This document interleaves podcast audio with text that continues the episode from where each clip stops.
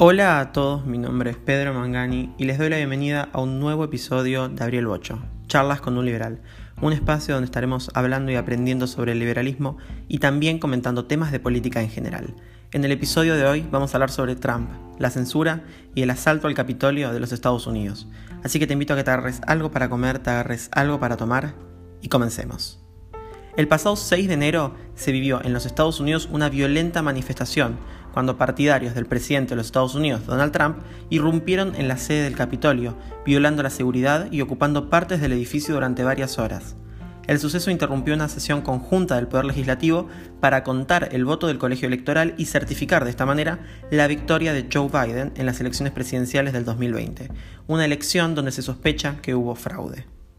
En la mañana de ese mismo día, manifestantes se reunieron para el meeting Save America en el parque público de la Ellipse, donde los asistentes escucharon los discursos del presidente Trump junto con otras figuras políticas. Pero antes de que terminaran estos discursos, un grupo de manifestantes decidió marchar hacia el Capitolio para intentar que las elecciones del 2020 fueran anuladas.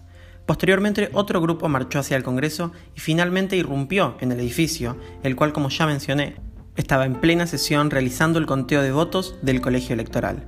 Durante un enfrentamiento en una de las puertas del Capitolio, una manifestante fue tiroteada por los guardias dentro del Capitolio y posteriormente falleció en el hospital a causa de las heridas. También falleció uno de los guardias del Capitolio debido a golpes que recibió por parte de los manifestantes. También se informó que se encontraron tres artefactos explosivos improvisados, uno en los terrenos del Capitolio y uno en las oficinas del Comité Nacional Republicano y del Comité Nacional Demócrata cerca del Capitolio. Los hechos, como era de esperar, provocaron una condena e indignación generalizada, y fue tan así que el 7 de enero la presidenta de la Cámara de Representantes y el líder de la minoría en el Senado pidieron al vicepresidente Mike Pence que invocara formalmente la quinta enmienda a la Constitución de los Estados Unidos, que evitaría que Trump ejerza los poderes de la presidencia. Además, el pasado miércoles la Cámara de Representantes aprobó la apertura de un juicio político contra Donald Trump, con la acusación de incitación a la insurrección y obstrucción en el Congreso, ya que se lo sospecha de haber incitado el ataque al Capitolio. Y antes de pasar a otro tema, me gustaría comentar algo que me llamó mucho la atención. Y es que en el ataque al Capitolio en diversos videos se alcanza a ver a mucha gente con la bandera de Gadsden, un símbolo liberal, algo que me sorprendió, ya que lo que pasó ese día no tiene absolutamente nada de liberal. Un liberal nunca recurriría a la violencia para imponer su opinión. Un liberal defiende las instituciones democráticas y en caso de creer que hubo fraude electoral, un liberal actuaría de la mano de la ley, Realmente me molesta ver a tanta gente confundida, ver a tanta gente que no sabe lo que es el liberalismo. Por eso es que insisto tanto en que los liberales debemos hacer valer nuestras ideas, o de lo contrario seguiremos siendo confundidos con la nefasta derecha, algo realmente triste ya que el liberalismo es mucho más que todo eso. El liberalismo es el respeto irrestricto al proyecto de vida del prójimo, acompañado de principios de no agresión, etc. Y para terminar con esto, digo, no confundamos gente de derecha o de ultraderecha con liberales. Y ahora sí, todo lo relacionado con el Capitolio llevó a que Donald Trump sea completamente censurado, y de esta manera Twitter eliminó su cuenta y limitó su uso de la cuenta oficial. POTUS, que en sus siglas en inglés significa Presidencia de los Estados Unidos. También quedó fuera de Facebook, Instagram, etc. Entonces nos preguntamos, ¿había razones para censurarlo? ¿Puede una empresa privada elegir libremente a quién censurar y a quién no?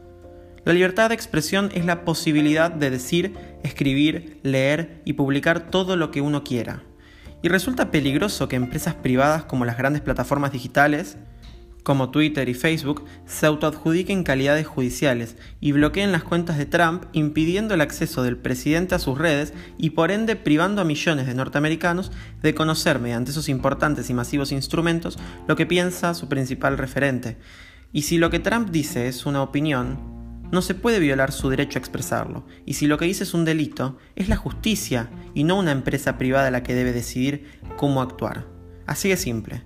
Pero en ningún momento Mark Zuckerberg tendría que imponer su opinión y elegir censurar, ya que no es su trabajo, ya que se supone que las redes sociales constituyen un espacio libre para poder expresarse.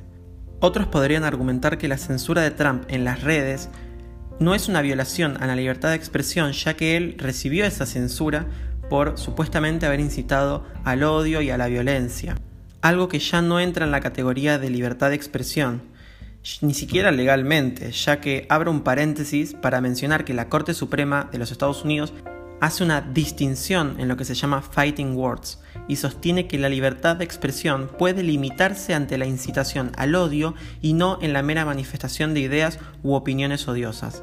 Aunque si uno analiza las razones por las cuales Trump fue censurado, resulta difícil encontrar un elemento que incite a la violencia como para atacar al Capitolio.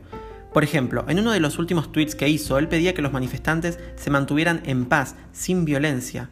Luego también había frases como marchemos al Capitolio, etc. Pero no mucho más que eso. No había una real incitación a meterse dentro del Capitolio y a hacer lo que se hizo.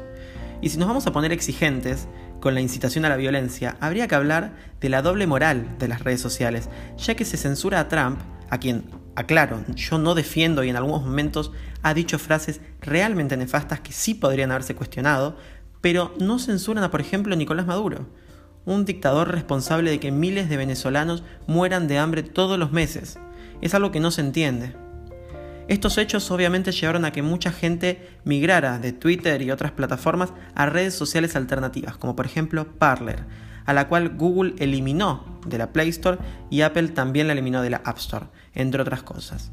Lo que obviamente es una jugada por parte de las plataformas de las redes sociales convencionales para que nos quedemos en sus plataformas como si no nos dejaran opción alguna, algo que es realmente cuestionable, ya que las redes sociales son empresas privadas y deben funcionar como tal, moviéndose en un ambiente de libre competencia, y si Parler es mejor, que compita y que el individuo elija qué plataformas va a usar. Y ahora sí, ya para terminar, no es el deber de las redes sociales el censurar o no, y resulta realmente lamentable que empresas privadas tomen tintes políticos. Y ahora sí hemos llegado al final de este episodio, espero que todos lo hayan disfrutado tanto como yo disfruto hacerlo. Estén atentos al episodio del próximo sábado porque tengo un tema sumamente interesante para hablar. Hasta la próxima.